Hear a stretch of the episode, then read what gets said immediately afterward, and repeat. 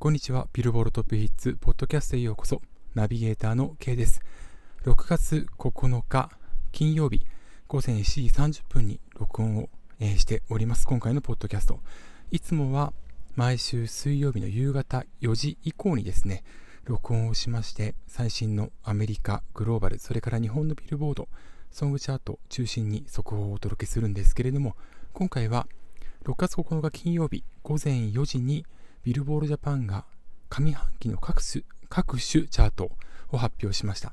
えー、今回はですね、ソングチャートを中心に、えー、お届けをしていきますので、えー、最後までぜひお聴きください。もちろん、えっと、今回のチャート、ビルボールジャパンもポッドキャストをアップしている可能性が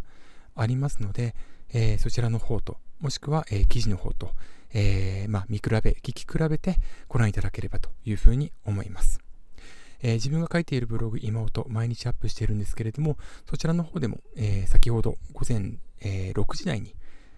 え今回の分析ですとか、え注目点というものをまとめておりますので、合わせてご覧ください。では、お届けしてまいります。では、ビルボールジャパンが、え発表した各種チャートのうち、まずはアーティストチャート、えあ、失礼しました。ソングチャート、アルバムチャート、そしてトップアーティストチャート、この3つについてお届けをしていきます。まずは、ソングチャート、 Japan Hot 100のトップ20をお届けします。20位、優里、ベテルギウス。19位、 Mrs. GREEN APPLE、 Soranji。18位、 Ado、私は最強、ウタ from ONE PIECE FILM RED。17位、 NewJeans、Ditto。16位、優里、ドライフラワー。15位、 YOASOBI、祝福。14位、バックナンバー、水平線。13位、 SEKAI NO OWARI、Habit。12位、 Saucy Dog、シンデレラボーイ。11位、 Mrs. GREEN APPLE、ダンスホール。10位、バックナンバー、I love you。9位、 Official髭男dism、ミックスナッツ。8位、なとり、Overdose。7位、 Tani Yuuki、W/X/Y。6位、 Ado、新時代、歌フロムワンピースフィルムレッド。5位、10-FEET、第ゼロ感。4位、 Vaundy、怪獣の花唄。3位、 YOASOBI、アイドル。陰ヨレズ剣士キックバック。1位 Official髭男dism Subtitle となりました。続いてアルバムチャート、えー、 Hot Albums ですね。こちらのトップ10をお届けします。10位ジャニーズ WEST POWER。9位バックナンバーユーモア。8位 JIMIN FACE。7位 INI AWAKENING。6位結束バンド結束バンド。5位 SixTONES 声。4位 Stray Kids THE SOUND。3位、 SEVENTEEN、FML。2位、 Snow Man、i DO ME、そして1位、 King & Prince、Mr.5となりました。そして、えー、ソングチャート、そしてアルバムチャートを合算しましたトップアーティストチャート、アーティスト100、こちらのトップ20を発表します。20位、キングヌー、19位、トゥワイス、18位、結束バンド、17位、マカロニ鉛筆、16位、ストレイキッズ、15位、谷祐希、14位、セブンティーン、13位サウシードッグ。12位あいみょん。11位 NewJeans。10位米津玄師9位 Snow Man。8位 King & Prince。7位優里。6位 Mrs. GREEN APPLE。5位 Ado。4位 YOASOBI。3位バックナンバー。2位 Vaundy そして1位 Official髭男dism となっております。この他、えー、ソングチャート、それからアルバムチャートの構成指標ごと、えー、さらには、えー、TikTok ですとか UGC ですとかの各種チャートも発表されておりますので、よかったらぜひチェックしてください。それぞれのチャートは、えー、ソングチャートとアーティストチャートに関しましては100位まで、それから他のチャートについては20位までが公開されております。というわけで、えー、今回ブログ妹ではですね、えー、7つの項目、注目ポイントということで挙げました。えー、その7つ紹介しますと、1つ目、 Official髭男dism Subtitle をはじめ、デジタルヒット曲が大ヒットロングヒット化。2つ目、米津玄師 KICK BACK をはじめ、アニメソングのヒットが多数登場。3つ目、 YOASOBI、アイドル、わずか7週で上半期3位にランクイン。4, 4つ目、えー、 Vaundy、怪獣の花唄を大ヒットに導いた NHK 紅白歌合戦の影響力。5つ目、K-POP 第4世代女性ダンスボーカルグループが作り上げたヒットの形。6つ目、ダンスボーカルグループはトップアーティストチャートでもっと伸びる可能性を持ち合わせているということ。7つ目、ユニバーサルミュージックの強さ及びロング、えー、ロックジャンルのヒット。というこの7つを挙げています。えー、簡単に紹介しますと、まずは、えーまあ、1つ目と2つ目なんですけれども、デジタルヒット曲で特にアニメソングのヒットが今回多数登場しているのみならず、えー、特にストリーミング指標が大ヒットしたことに伴ってですね、えー、デジタルの曲、フィジカルをリリースしていない、もしくはフィジカルリリースしていてもそこまで大きくはないっていう曲が大ヒットし、かつロングヒットをするという傾向がより高まっているということが見えてきます。これは、えー、2023年度になってですね、ルックアップとツイッターの2つの指標が、えー、廃止になったってことも影響しているというふうに考えられます。でその中で、ポイント、えー、週間2万ポイント獲得がかなり厳しくなったこのチャートにおいて、夜遊びのアイドルが2万ポイント超えを連発し、登場からわずか7週間で上半期ソングチャート3位というのは非常にすごいことです。で特に今回あのビルボールジャパンが発表した上半期チャートのうち TikTok だったり、えー、UGC ユーザー生成コンテンツこれあの踊ってみたとか歌ってみたに代表されるものなんですけれどもこちらの方でも共にトップ10入りを果たしている。ということがかなりすごいことでカラオケのヒットも伴って以前ブログでも使った言葉ですが活用されている。ということがはっきりとここから見えてきます。夜遊びアイドルに関しては、えー、下半期で、まあえー、確実に、まあ、早いうちにですねサブタイトルを超えて年間1位がほぼ確実かなというふうに思われます。この曲をですね、超える曲が第3四半期のうちに現れることがあるか注目をしたいというふうに思います。あとデジタル曲、デジタルのヒット曲に関しましては、ポイント前週比、どんなに下がっても2割とか超えることはほぼないんですね。大体、えー、大きくても、下落幅大きくても1割っていうところがメインになりますので、そういう意味でもデジタルのヒットというのは非常に重要ということになります。でその点で言えば、 Vaundy 怪獣の花唄、紅白歌合戦の出場を機にですね、さらに注目されて、えー、この曲がソングチャートの方でもトップ5入りを果たしている。えー、のみならずトップアーティストチャートでも上半期2位と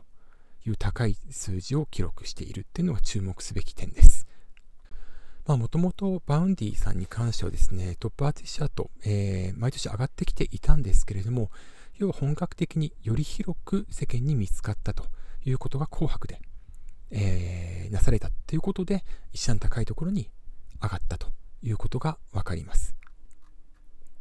それからですね、えっと、特にデジタルのヒット、先ほども言ったように、ストリーミングが非常に大きなウェイトを占めている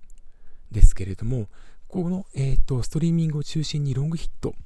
しているのが、えー、例えば NewJeans とか LE SSERAFIM とか、それから IVE といった K-POP の第4世代女性ダンスボーカルグループ、まあ、ここにあの TWICE とかも含まれるんですけれども一方で、えー、BTS から後の男性ダンスボーカルグループ例えばセブンティーンとかストレイキッズはこの点がまだそこまで強くないっていうことについて、えー、5つ目と6つ目の項目で挙げています。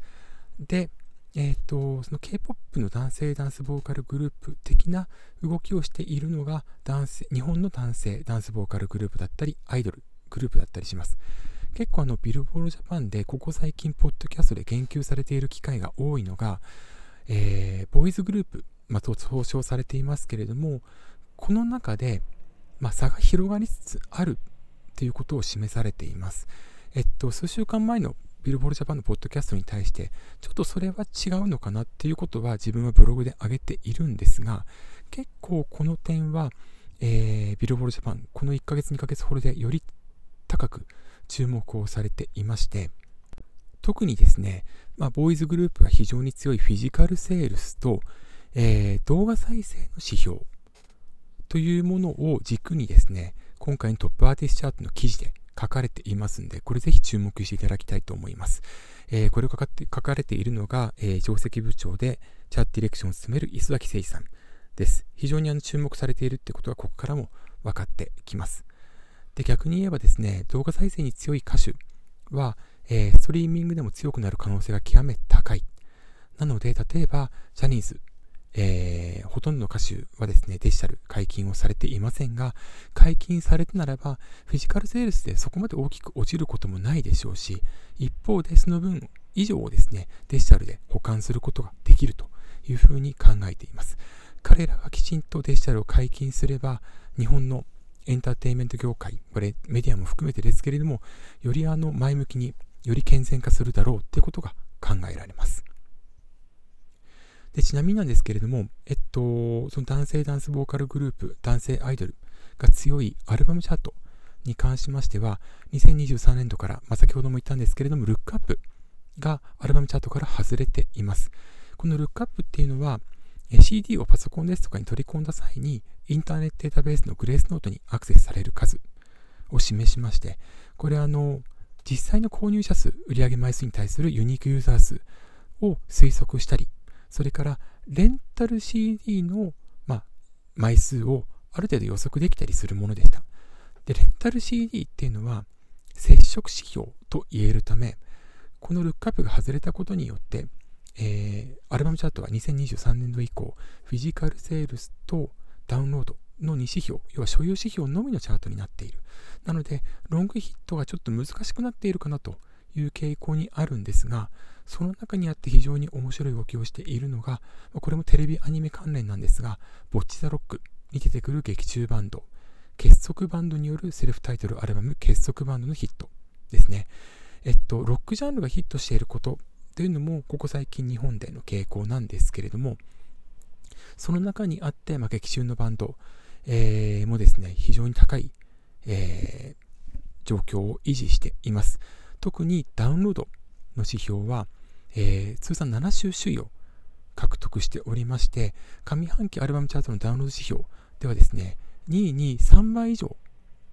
のセールスを上げてトップに立っているということも非常に注目すべきポイントということがわかります。で、結束バンド、えっ、ー、と、例えば Spotify の動向を見ると、収録曲が多数200以内にエントリーしたという実績もあります。今またビルボールジャパンではアメリカのようにストリーミング指標をアルバムチャートに含めていませんが、もしこれが含め含められたとしたならば、含まれたとしたならば、結束バンドの結束バンド、えー、アルバムチャート総合6位に入っているんですけれども、上半期、もっと上がっただろうなっていうことが考えられます。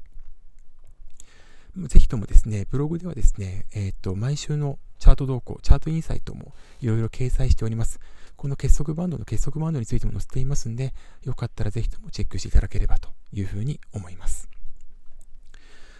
というわけで、えー、ビルボールジャパン上半期各種チャートについて、6月9日午前4時に発表された分につきまして、えー、このビルボルトップヒッツ、それからブログ妹で分析した内容についてお届けしました。えー、各メディアのコラムだったり、チャート分析者のコラムですとかもいろいろこれから上がってくるものというふうに思われます。えー、ぜひともいろいろ見比べていただきまして、えー、皆さん一人一人がですね、ビルボールジャパンのチャートっていうのはどういうものか、そして、えー、真に社会的ヒットの鏡になっていると自分は考えていますけれども、えー、そうなっているかどうかについて考えていただければなというふうに思います。というわけで今回イレギュラーでお届けしましたけれども、えー、ビルボールジャパンの上半期各種チャート紹介を、えー、今回お届けしましたビルボールトップヒッツ。普段は毎週金ん？水曜ですね。失礼しました。水曜日の夕方以降にアップしております。それからブログ今音、カタカナで今音で検索すると出てきますけれども、こちらの方は毎日アップしております。ビルボールジャパン最新チャートは目標以降にアップしておりますので、よかったらぜひチェックのほどよろしくお願いいたします。ちょっと今日は自宅からの録音だったんで、ちょっといつもと音声が異なること、えご了承ください。